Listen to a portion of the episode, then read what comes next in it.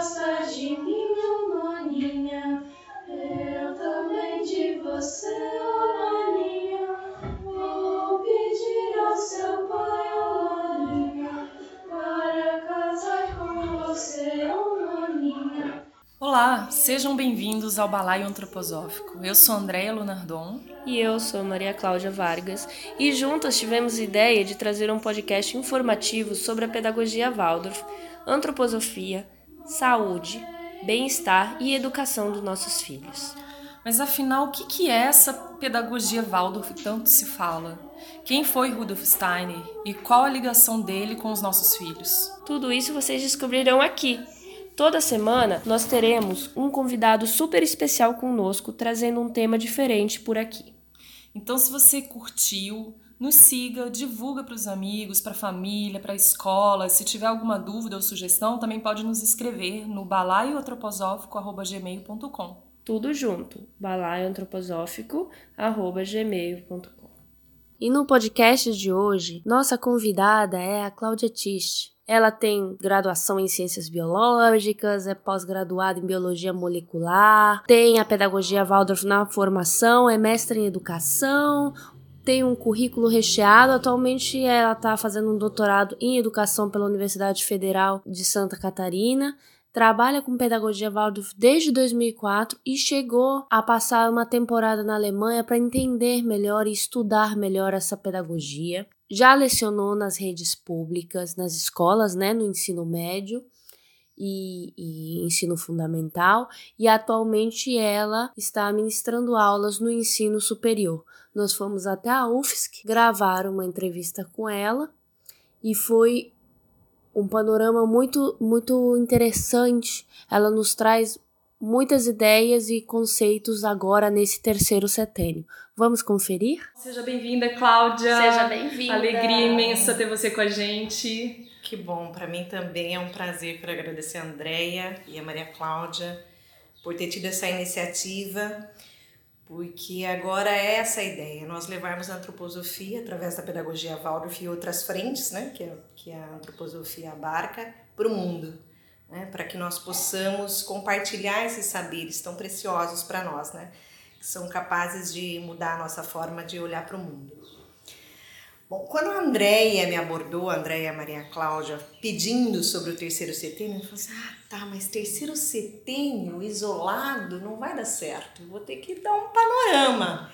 E atualmente, é como, bom, primeiro nós estamos realizando essa conversa dentro da Universidade Federal de Santa Catarina que já é um, um, prazer poder falar de antroposofia dentro de uma universidade federal, uma universidade pública. E segundo, que para mim é, é, é, muito caro, que hoje eu leciono uma disciplina de princípios antroposóficos dentro de uma universidade privada. Nossa! Então, uh, isso já é um, um, um grande impulso para nós levarmos a antroposofia para o mundo. Né? Hoje nós temos muitos trabalhos já publicados também na área da antroposofia e tem a Faculdade Rudolf Steiner, né, que, que se situa em São Paulo e também está conseguindo produzir e publicar bastante coisas.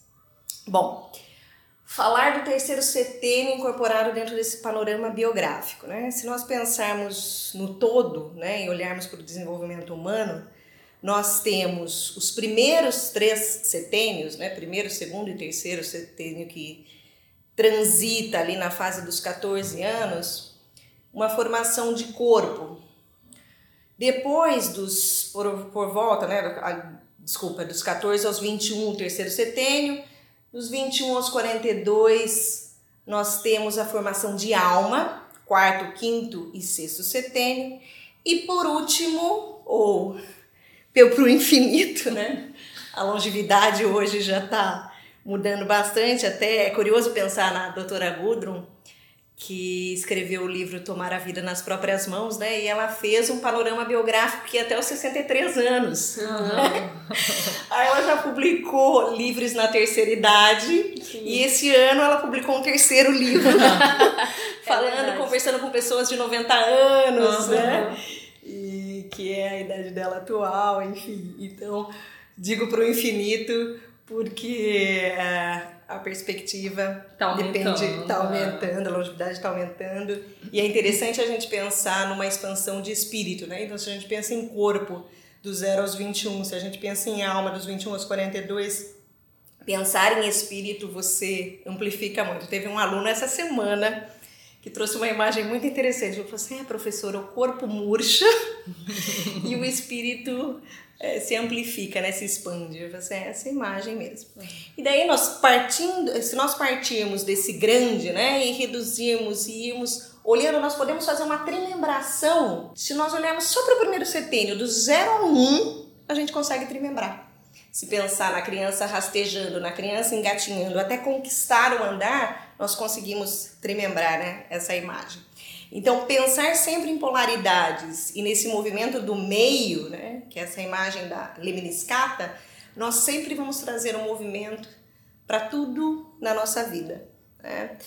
Independente da antroposofia, da pedagogia Waldorf, da medicina antroposófica, enfim, mas se nós olharmos para o mundo como um grande movimento orgânico, nós certamente mudaremos nossas atitudes e nossas escolhas.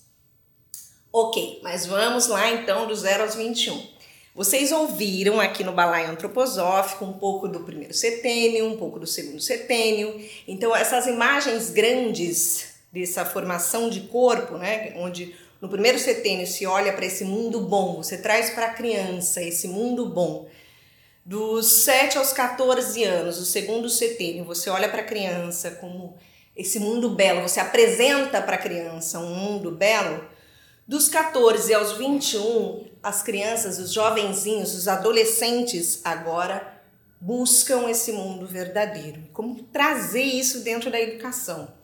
É, tem muitas famílias e, a, e, o ensino médio ele não foi tão categorizado como tão detalhado em termos de formação para os professores como se é o ensino fundamental quando se fala do, da educação infantil.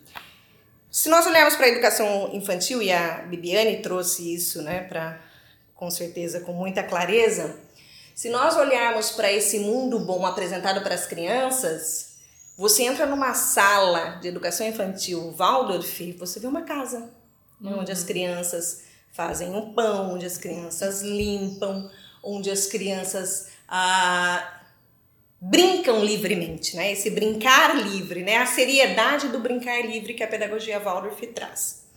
A maior influência no primeiro setênio é da família. Né? Por mais que frequente a escola, a influência maior é a família e a imitação está muito evidente, né? faz muito sentido para a criança.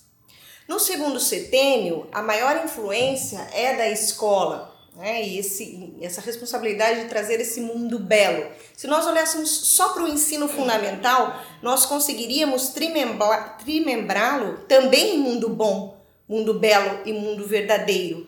Mas olhando para o grande, como é que eu vou trazer um terceiro setênio esse mundo verdadeiro? Né? Quais são os anseios antropológicos de um jovenzinho que está com uns 14 anos? E daí eu queria entrar num assunto que foi bastante discutido, né, principalmente agora em setembro, que se falou muito de suicídio. Uhum.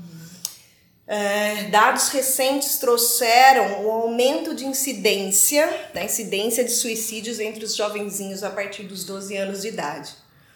Tá, mas por quê? Por que isso? Hoje nós temos uma demanda né, materialista, a gente chama dentro da antroposofia, de forças arimânicas, e pensando sempre, né, desmistificar isso, forças arimânicas e forças luciféricas são forças que vão nos acompanhar e necessárias para o nosso desenvolvimento humano.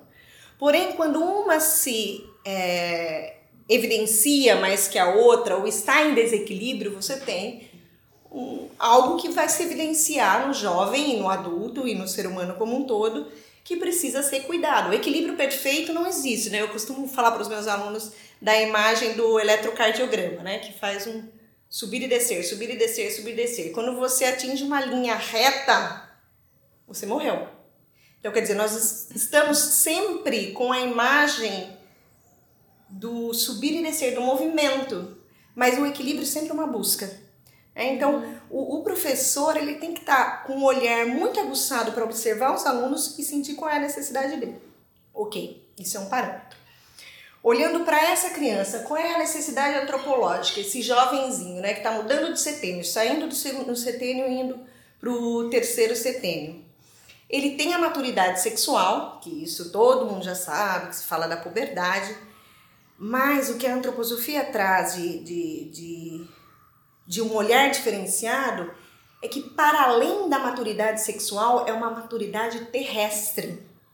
Porque agora o movimento não é mais de fora para dentro. Então, se você olhar para o primeiro setênio, a criança está imersa na natureza, está mergulhada na natureza.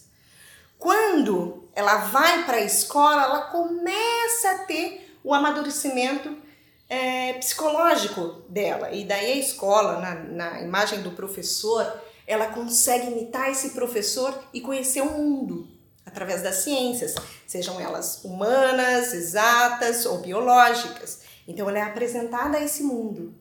No terceiro setênio, ela tem que reconhecer o arquétipo de ser humano que existe dentro dela. Isso dói. Isso dói, porque existe uma tensão entre o que eu preciso identificar de dentro para fora e o que o mundo me dá.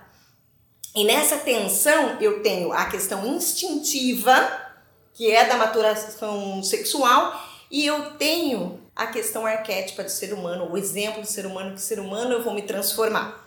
E isso exige muita presença. Como que a educação Waldorf hoje, então, como eu disse anteriormente, uh, quando Rudolf Steiner começou o estudo para desenvolver uma, uma pedagogia que tivesse os princípios antroposóficos, porque até então ele fazia suas palestras, divulgava as balizas da antroposofia. E foi uma iniciativa de pais, não, nós queremos isso para os nossos filhos, né? Início de, da década de 20. Nós queremos isso, o Lucas já falou sobre isso, né? É, nós queremos isso para os nossos filhos. Ele falou assim: não, peraí, então eu preciso conversar com outras pessoas ligadas à educação e nós vamos desenvolver um currículo para isso. Ok. E a escola Waldorf, como vocês já sabem, né, ela sempre começa, quando dá o um passo para o fundamental, com o primeiro ano, no segundo ano, o primeiro ano vira segundo, e daí tem o primeiro de novo. No terceiro ano, esse segundo ano vira terceiro, e daí começa um outro primeiro ano, e assim a escola vai construindo sempre por um interesse de pais sempre num processo associativo. Ok, então o ensino fundamental ele foi muito bem estruturado, diretamente dialogado com a questão antropológica, é a necessidade. Por que, que eu trabalho luz e sombra hum, na fase dos 12 anos, que é esse início da puberdade? A criança está num momento de transição para a adolescência e como é que eu curo isso através das artes? Curo não, como é que eu torno essa esse linear para a puberdade saudável? As artes. As artes nos trazem para o presente. Então aquela dualidade do arquétipo do ser humano e da tensão entre a, o instintivo em mim da minha maturação sexual, eu vejo entre a luz e a sombra. Eu trabalho o preto e o branco. E daí a criança, e daí você percebe se a mão tá suando, qual é a relação dela com o carvão. Então você vai diagnosticando, individualizando cada ser humano através da observação, obviamente, epistemológica. E daí você consegue trabalhar a partir dessa necessidade. E quando eu transito, então, para o meu terceiro setênio, se eu tive esse fortalecimento, né, através das artes, através dos conhecimentos que são específicos para a antropologia, a necessidade daquele ser humano, eu consigo chegar no terceiro centênio de uma forma mais tranquila. Mas o currículo do ensino médio, ele não foi, como eu disse, ele não foi tão destrinchado como o ensino fundamental. Uhum. Então as escolas hoje existe um movimento forte, né? Tem muitas escolas aqui no Brasil que estão começando o ensino médio, que tem esse impulso que parte de novo não por um interesse dos professores, do corpo docente, isoladamente, ou da associação, ou da mantenedora, mas principalmente por esse interesse dos pais. Né? Então, eu quero continuar cuidando disso. Se olhar dos 14 aos 16 anos, depois dos 16 aos 18, dos 18 aos 21, também tem algo que se predomina na fase do terceiro setênio. Então, se nós olharmos só para o 14 e para os 16 anos, aquele jovenzinho ele tem a necessidade técnica de aprender a lidar com cobre, de aprender a, a, lidar com ferro, de aprender a lidar com os materiais de forma mais técnica.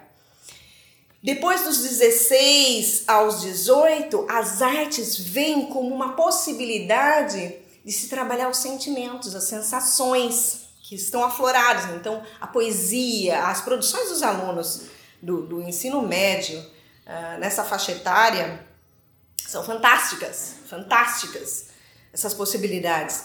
E daí depois eu busco a minha profissão, que é quando os jovenzinhos vão para a universidade ou fazem uma viagem antes disso, enfim. Mas isso pode ser alimentado de diversas formas. Então, basicamente, o que, eu olho para um ensino médio, Waldorf?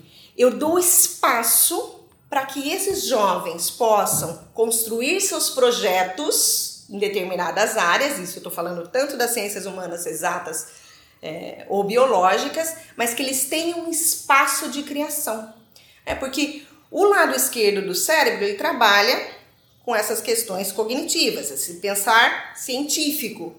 O lado direito, esse pensar artístico, imagético. Né? Então, se eu trabalho uma escultura, uma modelagem, uma pintura, é, uma dramaturgia, enfim, eu estou dando oportunidade para que esses dois lados se movimentem e daí, através de um projeto individual, a partir desse movimento do lado esquerdo e do lado direito, eu consigo fazer com que essa busca de equilíbrio tenha sentido.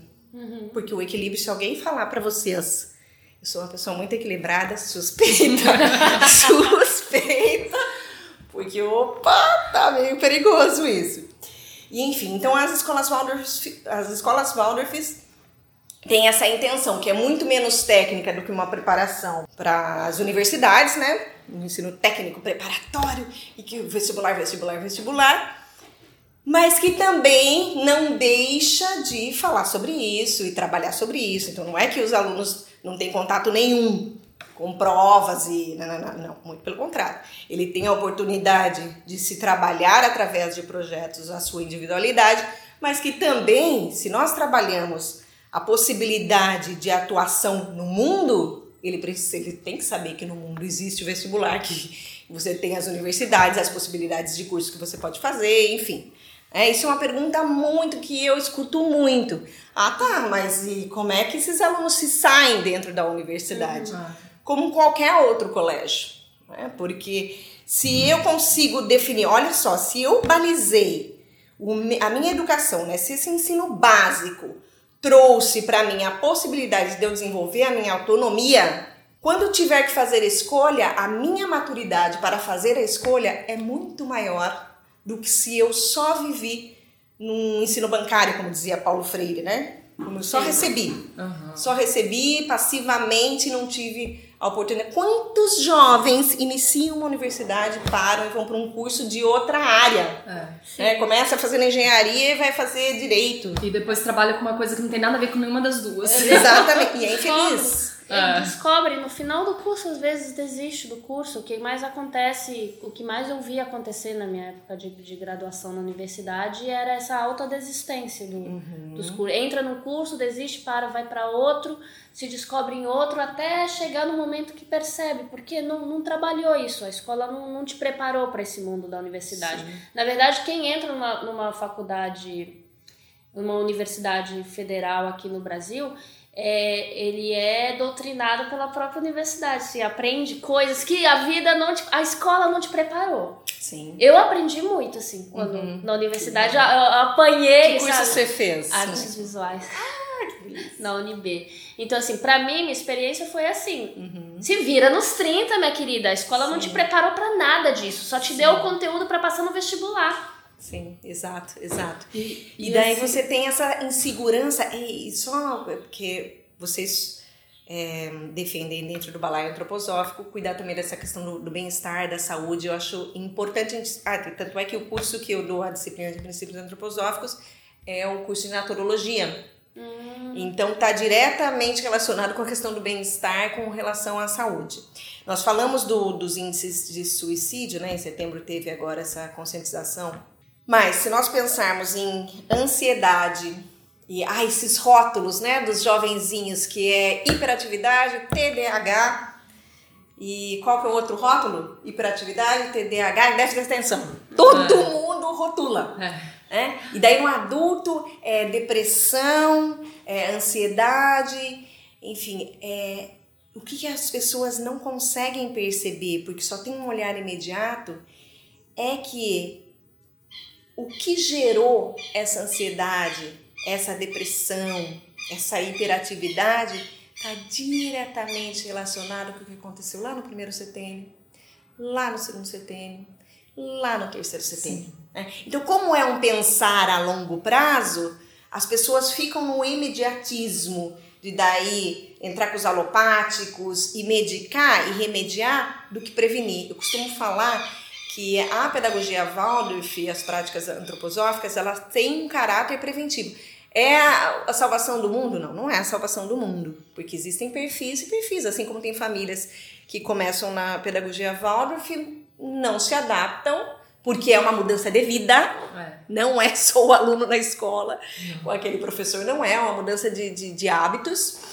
E, não só, e tá tudo certo também. De repente vai para outra escola, dá certo e tudo bem, né? Tá, tá sempre tudo certo. Né? Mas só olhar para isso, que o que a gente está vendo nos nossos adultos, nos nossos jovens, é uma consequência lá do que aconteceu. Será que eu tive a oportunidade de alcançar a minha posição ereta por mim mesmo? Se a gente pensar no andador, né? no andador, que a, a criança é colocada na posição vertical sem ter tido a chance de engatinhar, engatinhar, engatinhar e de repente eu fico em pé e de repente eu solto meus braços. Esse é o arquétipo do ser humano. Né? Esse é a imagem da, da formação do que nos é humano, é a liberação das mãos. O que nós, o que nós fazemos com as mãos é o que nos identifica como humanos. Então, antes eu sou o bichinho, o quadrúpede, né? É interessantíssimo você observar isso nas crianças, né? A carinha de satisfação quando consegue liberar. E quando dá o primeiro passo, então, né? Que grande mudança. Então, imagina isso sendo cortado através do andador. Ou então essa relação do primeiro setênio com o mundo, que eu estou plasmado no mundo, que eu me sujo, que eu trepo nas árvores, que eu observo os animais, que eu tenho contato com a terra, com a água, para daí depois, com a troca dos dentes, eu conquistar, começar a conquistar o meu amadurecimento psíquico. Né? Se eu não dou essa oportunidade. Tem um livro ótimo, chama Demência Digital, não tem em português ainda, de um psiquiatra, é, Spitzer, o sobrenome dele. E ele fez um, um apanhado de diversos artigos para falar sobre o desenvolvimento do cerebral e tal e o que está acontecendo hoje com a tecnologia. E claro, não estamos radicalizando a tecnologia. Existe, ela existiu porque o homem existe porque o homem evolui e consegue criar técnicas para facilitar a sua vida. Não é dizer não, não podemos usar celulares, não podemos usar computadores, não é esse tipo de radicalismo, por favor, né? Muitas vezes se associa a, a pedagogia Waldorf também a um certo radicalismo Sim. e não é isso, né? Tanto é que, as, que, as, que os alunos têm a oportunidade de ter uma disciplina de tecnologia.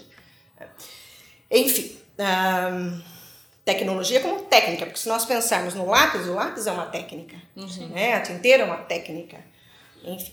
Tá? Então, voltando. Ah, ele fala que o nosso desenvolvimento cerebral ele é como um jogo de golfe. Você dá primeiro as grandes tacadas e depois você dá as tacadas precisas. Né? Que Eu tô aqui, no meu ponto. Eu tenho que alcançar um buraco que está bem distante.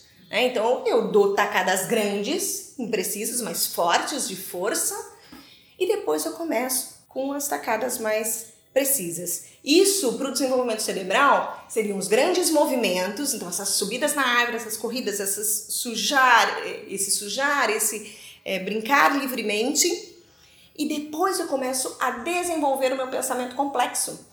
O, o, as grandes cognições que o ser humano alcançou foi porque ele tem um tempo de desenvolvimento cerebral maior do que os demais seres vivos, né? os demais seres vivos do reino animal. Então, isso nós adquirimos ao longo do tempo. Nós temos a possibilidade de desenvolvermos pensamentos mais complexos. O cérebro precisa ser desenvolvido com um tempo maior do que dos animais. Então, o que nós fazemos quando nós achamos lindo que a criança com 3 anos de idade digitou o nome dela no computador? Nós estamos adiantando as pequenas tacadas. Agora, imagina, o buraco está lá longe. A gente não permite que a criança dê as grandes tacadas e ela começa a dar tacadinha, tacadinha, tacadinha, tacadinha. A distância é, para se alcançar o buraco vai ser muito mais difícil. Só que isso né, ninguém fala porque não vende, não é comercial, enfim, a gente está nesse, nesse imediatismo que, ok, nós chegamos nesse momento da humanidade e agora nós vamos ter que lidar com isso. Eu te cortei, André, você ia falar alguma coisa. Ah, não, eu ia puxar do assunto que você estava falando antes da, dos projetos dos alunos. Ah, sim. Que, que é, me parece, eu já ouvi, porque eu ainda não vivenciei essa fase, que os projetos estão ligados a atividades da cidade onde, onde ele mora, né? Então, tipo, uhum. aqui no uhum. caso que a gente está em Florianópolis, seriam projetos de repente ligados à pesca. Pode ser. Alguma coisa nesse sentido. Pode ser. E, e eu acho que o que ilustra, e daí a gente consegue falar de uma maneira global, é o trabalho do final do ensino médio. Que o aluno ele tem a oportunidade de falar sobre um determinado tema né, e discorrer, de repente ele vai escolher uma biografia para ele falar sobre ela e dizer como é que foi a atuação dela no mundo e construir um projeto a partir dele. Tem alunos, eu já assisti, que daí é aberto para a comunidade, a apresentação desses alunos. Eu já assisti trabalho de uma determinada aluna que ela falou sobre a, a, a biografia da Maria Teresa de Calcutá, ela quis falar, e ela desenvolveu um projeto social ao longo da confecção desse trabalho, e esse trabalho perdurou, continuou, ela continuou depois de formada, ela continuou numa determinada instituição, visitando e trabalhando. E daí outros alunos do nono ano que fazem o trabalho social vão no projeto dela. Olha que, que sensacional! Vão no projeto dela para desenvolver o seu trabalho social, que é a disciplina do nono ano. Como se fosse um TCC, né? Como se fosse um TCC, exato. É, na verdade, é um TCC, nome, é. né? Porque a Mayara outro dia me falou, mãe, como que é esse negócio de TCC no, no fim do décimo segundo? Eu falei, minha filha, na minha época, não tinha TCC. eu não fui aluna Waldorf. TCC pra mim é só na, na faculdade. Eu não sei nem te dizer como é que é esse esquema. Então é isso, né? Um projeto que eles vêm levando já desde o nono ano, do décimo não, ano? Não, não. Isso acontece no último ano mesmo. Então, no décimo segundo ano, esse projeto começa a ser desenvolvido. Mas claro que esse professor, que agora não é mais esse professor de classe, mas é um professor tutor que faz a ponte com os outros professores, enfim, ele é, estimula, né? Que eles já sabem desde o início que eles vão desenvolver esse trabalho, e daí ele vai identificando o que, que, que pode ser trabalhado. Ele vai dando ferramentas uhum. para que daí quem, quem vai cavocar, quem vai mexer na terra, quem vai arar a terra, mais do que plantar, mas preparar a terra, são esses alunos. Eu acho que essa imagem é bem bem viva do que acontece no ensino médio, é um arar a terra. Uhum. Né? Não é só lá jogar sementes, mas eu vou arando, eu vou preparando essa terra para daí depois eu semeá-la através do meu trabalho e esperar que isso seja regado, isso cresça e isso seja um, levado para o mundo, né? que tenha sentido para o mundo. Eu acho que a busca de sentidos eu acho que talvez seja a melhor forma de caracterizar esse terceiro setênio, né? Uma busca de sentidos. E nessa busca de sentidos, às vezes o usar preto pode ser julgado como, nossa, mas olha, que gótica, que errado, que não sei o quê, e daí impede que ah, pinte o cabelo, ou que use o preto, ou que porque o que, que ela está buscando, o que, que o jovem está buscando nesse momento? O arquétipo do ser humano. E é de dentro dele. E ele vai tentar diversos caminhos para se chegar nele. Então, se você poda, é como se você limitasse uma força que pode ter uma atuação lindíssima Sim. durante o mundo. Então, é, os jovens, com essa questão de ter as imagens prontas, né, o que se vende nas redes sociais, por exemplo, que é outro tema, né? é, todo mundo feliz, todo mundo viajando para lugares lindos, porque ninguém posta lá triste, né. E se eu não tenho uma estrutura emocional para lidar com isso, e se eu não viajo, ou se eu não, não sou feliz, né, ou acho que, que, que não sou feliz daquele formato, eu me deprimo. Né? E daí eu vou buscar outras formas de fuga porque aquilo não me pertence, eu não me enquadro nele. Meio que não faz parte de nenhuma tribo, né? Exato. Assim, tá deslocado. Então a, a luta dentro dessa fase é justamente não enquadrar é dar possibilidade que essa força imagética, que consegue casar as artes com o científico, possa ter espaço de acontecer. É bem bonito, assim, o ensino médio é bem bonito. E, e, entra nessa questão também, não só de redes sociais, talvez seja mais forte, mas é séries, novelas que eles começam a assistir. Sim e fica uma coisa doentia, né? Que já se sente hoje em crianças de 10 anos. Eu falo isso porque a minha filha já traz essas questões, tá com 10 anos, quarto ano, uhum. muito arraigadas, assim, da preocupação uhum. com o cabelo, a, o tipo de cabelo que eu tenho que ter. Começa a ter esse interesse pelo esmalte, mas não é porque ela gosta. Eu, eu uhum. noto que é muito porque os outros uhum. gostam. Uhum. E eu tenho que agradar os outros. E aí eu fico nessa ansiedade de mãe que todo mundo tem, de fazê-la sentir que ela pode ser ela mesma, uhum. né? E perder esse medo de pertencer a um grupo, né? E a gente já viveu isso, né? E sabe como é angustiante para aquela criança essa fase, assim. É, o, ele, é, né, nessa faixa etária vem com um peso muito menor. E é, foi ótimo você tocar, ter tocado nessa faixa etária, porque assim, eu tenho muito apreço por ela também. E eu vou contar uma historinha muito rápida que eu gosto bastante de compartilhar, numa das salas que eu trabalhei. Então, no primeiro, segundo e terceiro ano, que vai até os nove, né, aproximadamente, na época da Páscoa, eu sempre colocava, eu tinha um galho seco na, na sala e colocava umas lagartinhas que eu fazia de feltro. Né? Elas começavam a chegar de véspera, né? começavam a chegar, aumentavam e no primeiro ano eles só olham, né? no segundo eles já começam a dialogar com aquilo. Né? E, e depois do domingo de Páscoa apareciam as borboletas, né? que eu fazia de, de, de lã. E enchia a sala e depois elas iam desaparecendo paulatinamente. E eles, nossa, super entravam nisso, né? nessa fantasia professora, porque elas chegaram à noite e tal, tal, tal, tal. Ok. Primeiro, segundo, terceiro ano, eles olhavam, já estavam acostumados com aquilo, mas ainda se envolviam. No quarto ano, não tinha mais lagarta, nem, nem, nem, nem. A nossa sala foi invadida por lagartas. Ah. Várias lagartas nessa época entraram na nossa sala. E uma, curiosamente, parou bem no teto, fez o casulo dela no teto. Ok, tempo vai, tempo vem, domingo de Páscoa, na segunda-feira eu estava na sala dos professores, já tinha sido a aula principal, estava na sala dos professores, corrigindo algo e tal, e eu escutei uns pezinhos, tá, tá, tá, tá, tá, tá, e você cria uma relação com os alunos tão íntima que você reconhece o compasso dos passos dele. E daí eu ainda falei com uma colega que estava do lado e falou assim: são os meus, pode esperar. Nossa. Aí não demorou muito, professora Cláudia, professora Cláudia, professora Cláudia. Eu falei para ela: não disse que eram os meus. tá nascendo, tá nascendo a borboleta. E daí fomos correndo até a sala, eles estavam com a professora de alemão, que também estava vidrada, observando, e eles observaram. Por que, que eu estou dando esse exemplo?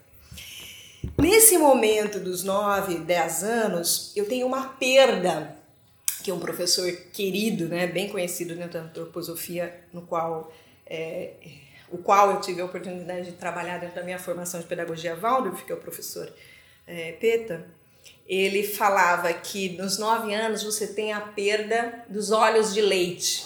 Né? E é exatamente essa imagem, aqueles olhos que vinham os gnomos, que olhavam para a lagarta de, de feltro e viam a lagarta mesmo né, se movendo, se perde nessa fase. Então, se a criança acredita em Coelhinho da Páscoa, ela vai deixar de, de acreditar. Se ela acreditou em algum momento no Papai Noel lá da Coca-Cola, vai deixar de, assistir, de, de acreditar nele.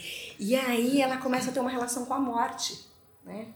Ter medo que a mãe morra, que, que a, de repente chega numa idade que a avó é, acaba falecendo. Tem relação, é impressionante como nessa fase ela tem uma relação com a morte diferenciada e aquilo é uma dor, assim como nós falamos da dor do, do terceiro setênio, né, dessa tensão entre a maturação é, sexual e o arquétipo de ser humano que eu busco, eu tenho um outro tipo de tensão agora. Eu estou sofrendo uma perda, que é a perda dos meus olhos de leite. Eu não vejo mais uhum. a fantasia como antes, né? Isso acontece nos 9, 10 anos. E com os meus alunos, nós recebemos um presente deles poderem ver na realidade, né, no físico, aquilo que os olhos tinham perdido a chance de ver. Uhum. Mas viveram suas perdas e suas dores. E como é que a gente cuida, né? Quanto pai, como é que a gente cuida disso? Só o fato de nós pais, falo nós agora, não só como professora, porque também sou mãe, é, esperando meu segundo filho, tá? Vocês não estão vendo, mas eu tô bem barriguda aqui. E e se nós temos já essa consciência, Maria, que eles vão passar por isso, toda a nossa intenção nas nossas palavras, como você falou, não, eu só quero que ela seja ela mesma. Toda a sua intenção na forma de agir, você já está cuidando. É como se fosse um abraço quente. Uhum. Porque é, ter a consciência disso já muda as nossas atitudes. E da mesma forma que no primeiro setênio a criança aprende basicamente por imitação, então não é aquilo que ela tá ouvindo você falar, é aquilo que você é, é aquilo que você faz. Então não adianta falar, tem que atravessar na faixa de pedestre e ai, ninguém tá olhando, eu não tô com a minha filha, agora eu vou atravessar aqui mesmo. Uhum. Ou, ah, o sinal tá quase vermelho, mas ainda tá amarelo indo pro vermelho, mas eu, eu não tô com ninguém aqui no carro, então só que a criança identifica isso. Uhum. Quanto menor, identifica com maior qualidade, mas é, com maior é, sensibilidade. Mas depois vai se perdendo isso, mas a questão da verdade, porque se estou construindo um mundo bom no primeiro setênio, um mundo belo no segundo setênio, para alcançar o um mundo verdadeiro, eles só vão lidar com a verdade. Uhum. E aí, você com essa intenção, você já está cuidando dela.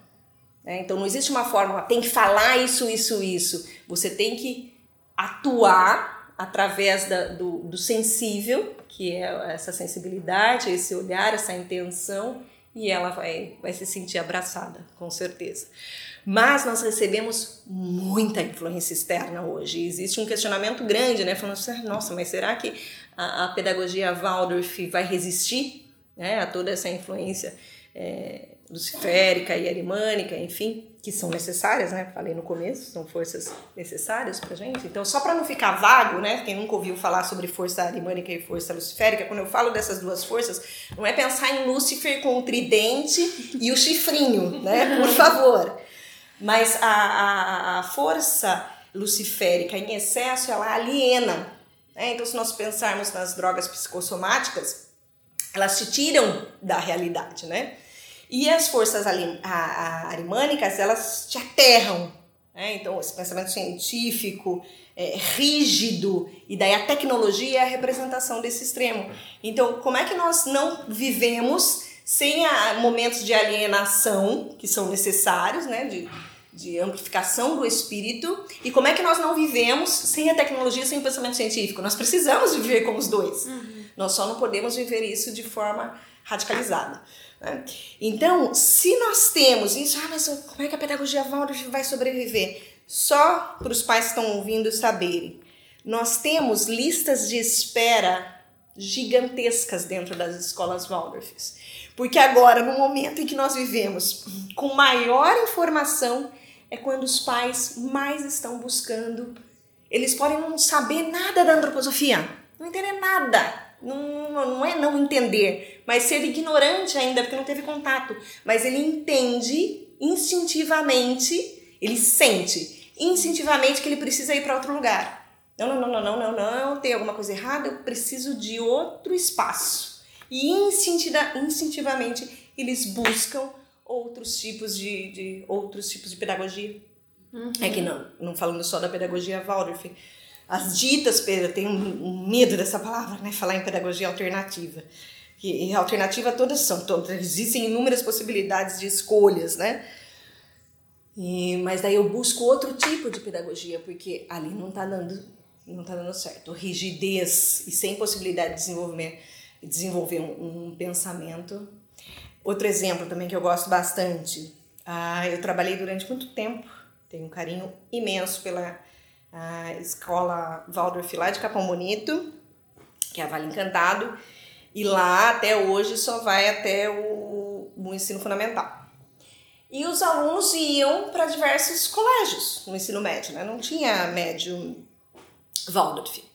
E aí a, eu conversava, porque eu trabalhei no ensino médio, né, da rede pública, enfim. Eu conversava com outros professores, né? E daí eu sempre ouvia a mesma coisa. Eu falei, nossa, mas os alunos que vêm da Waldorf, eles são diferentes. E eu ficava questionando. Você ficava, diferentes como? Fala para mim. O que, que você sente de diferente? Não, eles cumprimentam.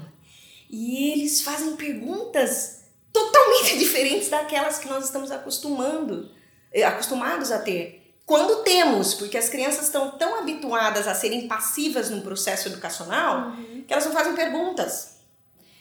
E eu achei muito curioso, né? Costumo sempre dividir isso, que eu acho muito curioso. A qualidade das perguntas é o que diferencia os nossos alunos, porque eles querem saber.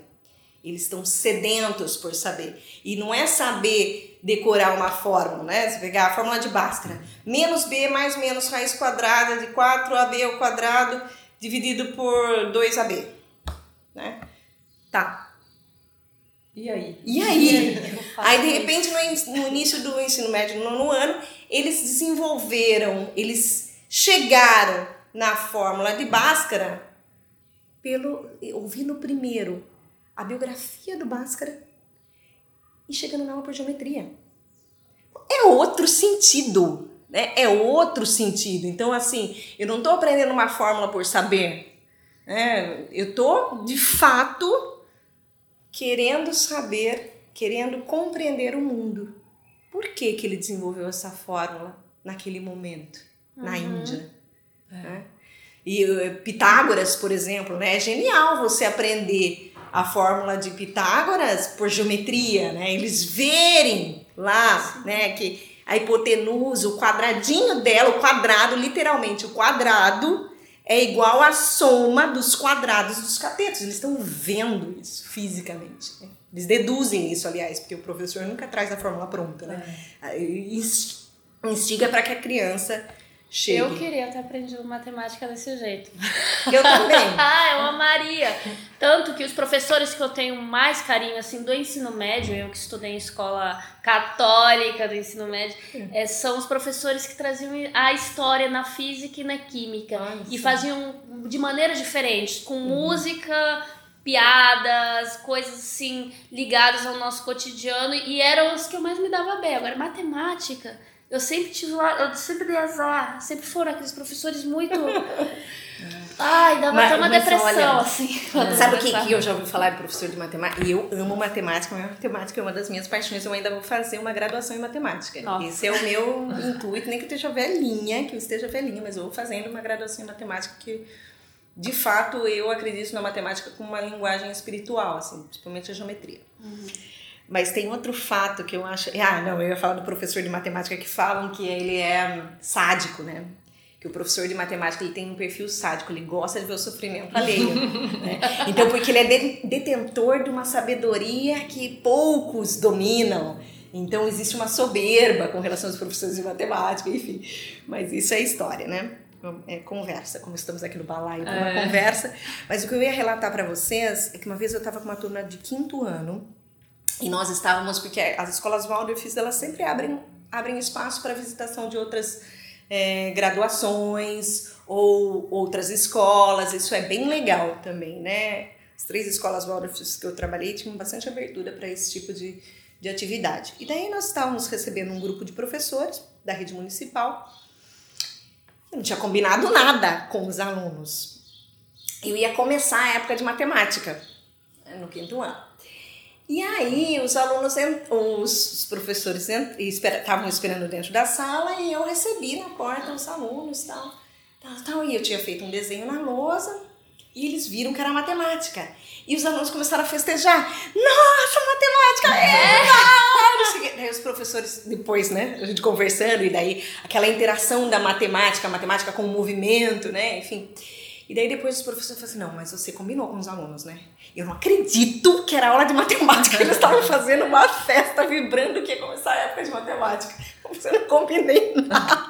Mas a minha filha vibra, ela chega em casa, ela fala, mãe, começamos a época de matemática. Eu, nossa. Mas é assim em todas, né? Com todas as épocas é. eu vejo a Mayara, ela, ela faz isso com todas as épocas. É, agora não tanto, né? Porque agora uhum. com 14 ela já tá naquela fase mais uhum. reclamona, mas assim, todas, geometria, matemática, física, química, falam, caramba, como que gosta, assim, porque eu não peguei é nada paixão, dessas né? matérias. É um negócio assim na fala deles, assim, eu tô na época tal. É. Super é sempre, é sempre entusiasmo. Muito, é, é, palavra. é sempre muito entusiasmo quando começa uma nova época, independente Sim. de qual seja, porque é uma coisa nova que eles vão estar tá, é, é, trazendo para si e que não esquece nunca mais. Uhum. Vai falar daquilo com toda a propriedade sempre. E é interessante essas perguntas também que você estava dizendo que eles trazem, né? Porque uhum. são perguntas assim né? Outro dia a Mayara me perguntou da, por que, que o formato da areia é sempre redondo, assim, uhum. da areia da praia. E, cara, tem coisa que eu não sei responder. A maioria eu não sei responder. Eu falo. Vamos ver no Google. A gente tem que dar uma pesquisada. Vamos observar mais? Vamos ver se através da observação nós conseguimos descobrir. É. E o ideal é, quando não souber, não falar que não sabe mesmo, é. né? Porque também não vai convencer ninguém se nós inventarmos uma, não, uma não. resposta. Mas daí eu é, quero trazer uma imagem também que é do Jung, que, desse panorama biográfico, que ajuda a ilustrar também. Eu gosto bastante das imagens. Então ele, ele fala que no, no, nos primeiros anos de vida, né, até lá o início da puberdade, você vive uma primavera. Né? E depois, na adolescência, quando você entra na, na adolescência, na puberdade é, e a juventude, né, quando jovens adultos, nós vivemos um verão. E depois nós vivemos o outono, né, de introspecção, e o inverno de reflexão. Né? E daí, é, fazendo um paralelo com a antroposofia, né, se nós pensarmos nos temperamentos, que depois eu sei que vocês vão fazer aí um, um um podcast também falando dos temperamentos. Mas a, a primavera é a sanguinidade, né? Quando nós estamos um, observando esse mundo de uma maneira muito interessada, mas que também o nosso fluxo de interesse é ligeiro, né? Eu costumo falar da imagem da criança que está olhando a borboleta, mas ela escutou o, o, o trem passando, ela já vai pro trem e tal, e tá nessa. E é uma uma vivacidade, tem aquela imagem da pedra, né? O que, que eu faço como um sanguíneo? O que eu faço com a pedra? Eu dou um pulinho sobre a pedra e sigo andando. E ok, é interessante viver isso. Nesse momento de verão, seria o, o, o temperamento que se predomina, né? Estou falando de uma maneira geral, e claro que como indivíduo nós temos os, os nossos temperamentos que predominam, mas a, a cólera, esse verão, então é saudável eu criticar eu ter um olhar crítico para o mundo, eu questionar, né? E a gente não pode ter melindre no questionamento dos nossos jovens, né? Porque mostra que eles estão vivos, olha só, eles estão vivendo o verão deles, né? E os jovens que estão na universidade também, que, que, que vão para as ruas, que, que buscam os seus direitos, isso é o verão, isso é saudável. Né? E depois, é, no outono, que se vive essa melancolia, né? Então esse olhar para dentro, né? E, e muito cuidado, né, com as palavras que nós temos, porque a, às vezes você ouve melancolia, você já pensa em depressão, que seria o, o extremo da melancolia, né? Você pensa é, na cólera, você já pensa na violência, que é o extremo da cólera. Mas tudo são temperos né, que fazem com que o, o, ser humano seja o que, o que é. E depois, nessa fase inverno, nós olhamos para o temperamento fleumático como um temperamento de enorme contemplação. Né? Ah, hoje nós temos cursos né, que falam de observação oceanística, né, de você olhar para uma planta e contemplá-la, né, e perceber o desabrochar dela. Né? Como se parasse no, no tempo, né, a observação. E a relação tempo hoje, nos dias de hoje, tá muito equivocado, né? Porque tá sempre todo mundo correndo, correndo, correndo e não sabe depois para que Pra direção. onde. Exato. Não sabe para onde tá indo e a vida passou, né? Então, como que nós desenvolvemos esse olhar goteanístico reflexivo do, da, da fleuma, né? Enfim, e cada temperamento, claro, em, em suas formas radicais não são saudáveis, e tá tudo bem. E, e como nós vivemos dentro desse equilíbrio. Então, voltando, pensando, trazendo esse olhar mais amplo e pensando pro, no terceiro setênio, eu tenho que viver esse verão. Tá? Dentro da escola, como que nós podemos promover que esses jovens possam viver os seus verões, tenham espaços para viver esses verões? Porque a partir do momento que você fala, não, você tem que fazer isso, né? os pais, né? Principalmente, é um momento de transição que os pais é, têm que tomar muito cuidado com relação ao autoritarismo, porque quanto mais autoritário, mais distante esse jovem vai se tornar esse pai. Então, como dialogar com esse jovem, né? Dando espaço para que ele fale, considerando aquilo que ele fale de fato, né? Não, ah, tá bom, tá bom, você tá certo. Ironicamente, a ironia é um veneno, é um ácido moralínico para essa faixa etária, a ironia. Mas Então- tem que ter também uma medida, porque não pode ser autoritário, mas também tem que ter uma certa autoridade amada. Exatamente. Mas aí que tá, se você passou o segundo setênio, basicamente é uma construção da autoridade amada. O segundo setênio traz como essência a autoridade amada. Por isso que se fala tanto desse professor de classe que busca a autoridade amada. Porque é aquilo que eu falei para vocês. Não é aquilo que eu falo ser, é aquilo que eu sou. Então, como ficar num exercício, isso para pais, para professores, enfim, nesse exercício de conquistar a autoridade amada a partir do que eu sou. Então, um reconhecimento que eu preciso trazer essa autoridade amada, automaticamente, quando chegar no terceiro setênio, esses pais vão se tornar amigos. Não estou falando de amigo de sair para beber junto, não é nesse sentido. Mas amigo, o que, que a gente considera amigo? São pessoas com que você pode falar, conversar. Então, os pais, porque não é amiguinho, né? Hoje também está muito distorcida essa imagem do pai amigo. O pai amigo não é aquele que sai para beber e ah, O pai é a, a mãe que conta os problemas pra filha. e- Sim. E, às vezes é isso tá até trocado, né? Você vê criança ouvindo problema muitas vezes de mãe, porque a mãe não tem com quem se abrir, já percebi. Uhum. E acaba jogando essa responsabilidade pra uma criança pequena, Uhum. por exemplo, né? Você vê muito exemplo disso. Sim. Dessa coisa, né, invertida. E você fala, Uhum. não, não era você que tem que estar falando sobre seus problemas. Uhum. É ela. Mas amigo no sentido dele. Escuta. Escuta e fala, porque daí se, se o jovem ele sabe que pode ser ouvido, ele ouve. Aham. Se ele não se sentir ouvido, ele não vai ouvir. Então é nesse é nesse nessa Via de mão dupla. via de mão dupla. Exatamente, essa imagem, a via de, de mão dupla. Se eu dou espaço para escutá-lo, ele consequentemente vai escutar. Mas tem que ser essa escuta de presença, né? Que, que tem até um termo para isso, daqui a pouco eu lembro. Mas enfim, é estar presente naquela escuta. Tá de Se o jovem re- isso, se o jovem reconhece essa presença na escuta, ele consequentemente vai escutar. né? E é um baita de um exercício, né? É simples só, mas é um baita de um exercício. É. É um baita de um exercício, mas é um exercício possível.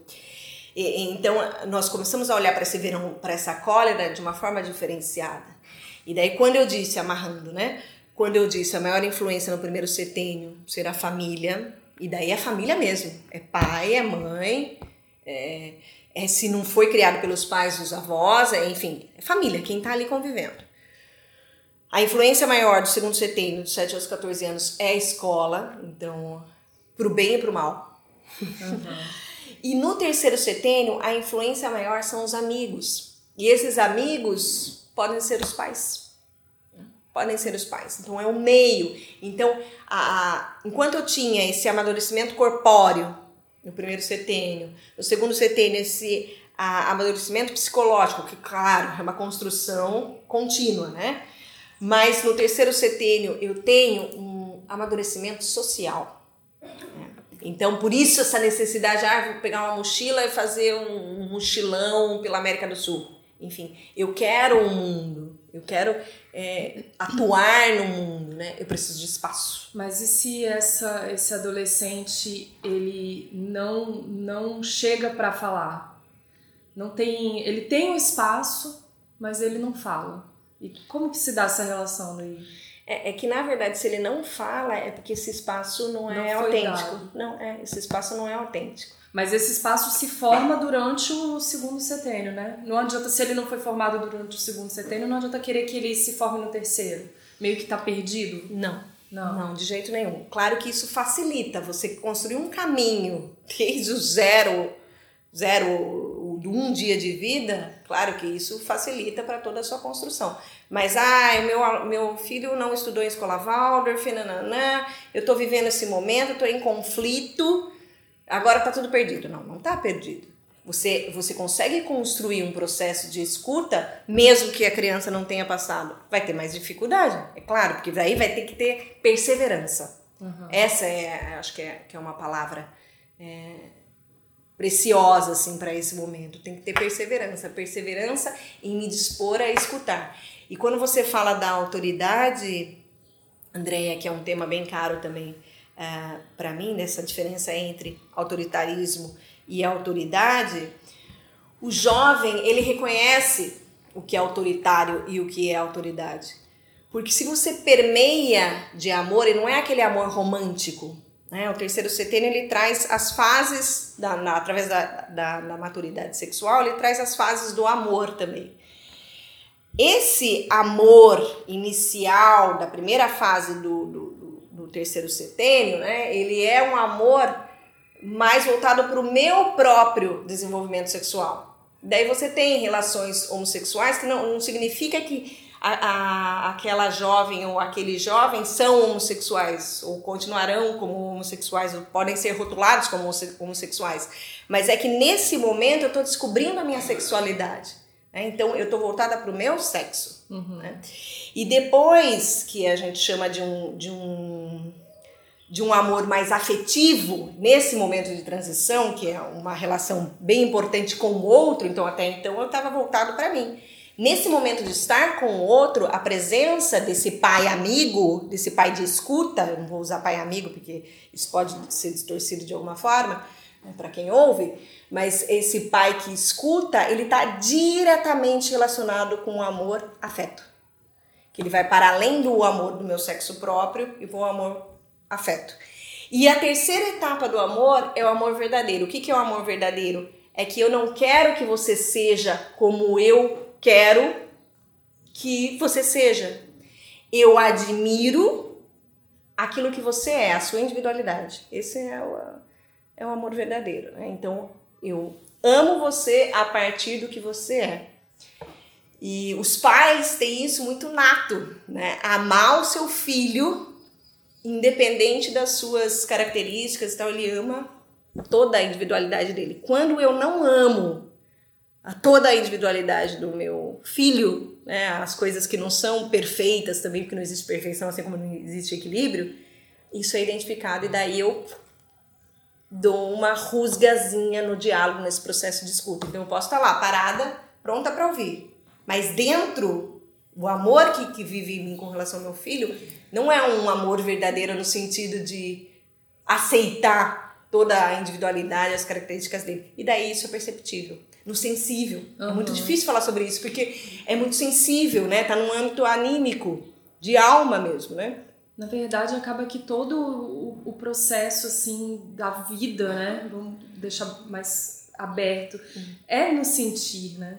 Uhum. Porque é aquilo, quando você cumprimenta alguém na rua, se a pessoa, conforme o jeito que a pessoa te responde, você já sente. Às vezes você fala, ah, aquela pessoa acho que não vai muito com a minha cara, porque você sente, e do contrário também, né? Quando, quando você tem o que a Cláudia estava falando sobre essa, essa fase né, do terceiro setênio, a Ana Cairello trouxe no, no grupo de estudo uhum. é, de uma maneira muito interessante, assim, nesse afastamento que o adolescente também tem da, e da relação com a família. Então, Isso. chega aos 13, 14 anos, ele, ele, ele quer ser o oposto né? Uhum. E, e, e, eu me encontrei muito nessa fala dela. Uhum. Eu falei, ah, eu entendi minha rebeldia. Essa rebeldia de querer sair, conquistar o mundo, não querer Sim. ouvir meus pais. Porque eu não, eu não tive muito essa coisa, né? Era muito a autoridade acima de tudo. Não era uma autoridade amada. Então você acaba que. Sagitariana ainda. Acaba querendo fugir dessas amarras e conquistar o mundo, né? Logo, você retorna a casa. Quando a Ana trouxe isso, eu falei, meu Deus, e é isso. E a maternidade me fez retornar a essa casa.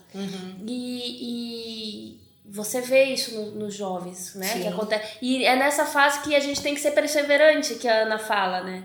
Não é um. Nós não temos a, a missão de edu- educar os filhos. Ah, deu 18 anos, tchau, já eduquei, já fui mãe, acabou. Como Sim. alguns pais têm esse conceito, né?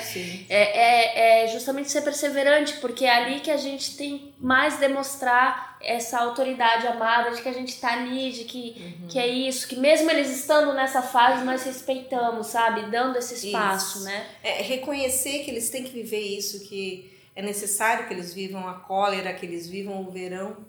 Aí, o- é, é isso que eu queria deixar bem claro aqui, para todo mundo que está nos ouvindo, né? A intenção das nossas ações, dos nossos gestos, elas são reconhecidas no âmbito do sensível. tá? E isso é exatamente o que a Andrea disse. Ah, eu sinto que parece que, que esse relacionamento. Eu sinto. Nanana. O sentir dentro da temeação do pensar e do querer, né, ele é o que nos traz o presente. né? Então eu, eu posso transitar pelo passado do pensar, eu posso transitar pelo futuro do querer, da vontade, mas sempre é aquela imagem da lemniscata. Quando eu tô nesse pontinho do meio é quando eu tô no presente, né? As artes trazem muito isso, se a gente falar de novo, né, trazer um paralelo do pensar científico, do pensar religioso, né? Religioso não no sentido de dogmas e tal, mas no sentido de se religar a esse mundo espiritual, quem nos traz o presente é, são as artes, né? É o sentir. E então é interessante sempre, né? Depois trabalhando com a antroposofia a- através de uma mudança de hábitos mesmo, você vai tremembrando tudo. Parece que você já vai olhando para o mundo e já vai tremembrando e sempre trazendo um movimento orgânico da lemniscata, que eu posso transitar pelo passado, pelo presente, pelo aliás, pelo passado e pelo futuro, mas eu tenho que me fazer presente em algum momento através da minha sensibilidade, do meu sentir. E através do sentir, na sua relação com a tua filha, na sua relação com a Maiara, enfim, esses momentos de sentir é o momento da felicidade. É o momento que a felicidade é um instante, né? Ela não é uma constante, ela é um instante. E daí, se você está presente no seu presente, você reconhece a felicidade daquele momento. Então, só para amarrar na questão do tempo, as pessoas não estão presentes. né? Aqui nós estamos presentes. Pode estar, a gente não sabe o que está acontecendo lá fora, porque nós estamos totalmente presentes nessa conversa. né? Então, para nós, e para mim particularmente, eu posso falar que é um momento de extrema felicidade. Poder ouvir e falar. E ser ouvida através de um processo verdadeiro de escuta. Isso é amor verdadeiro. É maravilhoso para nós também poder te ouvir e para mim também, acredito que para Cláudia. Ah, Maria eu Cláudia fico, também. eu fico sempre assim. Eu tô, pra, eu tô fazendo universidade a cada capítulo, sabe? É uma disciplina. É cada, bom. cada pessoa traz uma coisa. E Tá eu tenho particularmente um apreço especial pela Cláudia, porque ela já pegou nossa turma em um determinado momento. E eu tenho amor mesmo por você, genuíno. Fiquei muito feliz quando você aceitou nosso convite. Falei pra Maria que bom vai ser demais essa conversa. E foi. Que Realmente, muito também. obrigada por ter vindo, é, ter dado essa oportunidade de da gente poder te escutar. É muito, muito rico pra nós poder escutar. Que bom. E te agradeço de coração pela Que presença. Bom, que bom, tô sempre disponível. E de novo, quero dizer, nós estamos dentro de uma universidade federal. Então, então, vocês estão sendo pioneiras de um processo lindo, que é colocar caldo nesse, nessa sopa e vamos levar a antroposofia para o mundo, seja através da pedagogia avógrafa, seja através da medicina antroposófica, seja através da arquitetura, das terapias, enfim. Se é tão bom e se é um caminho, vamos dar essa possibilidade também para que outras pessoas possam vivenciar um pouco dela.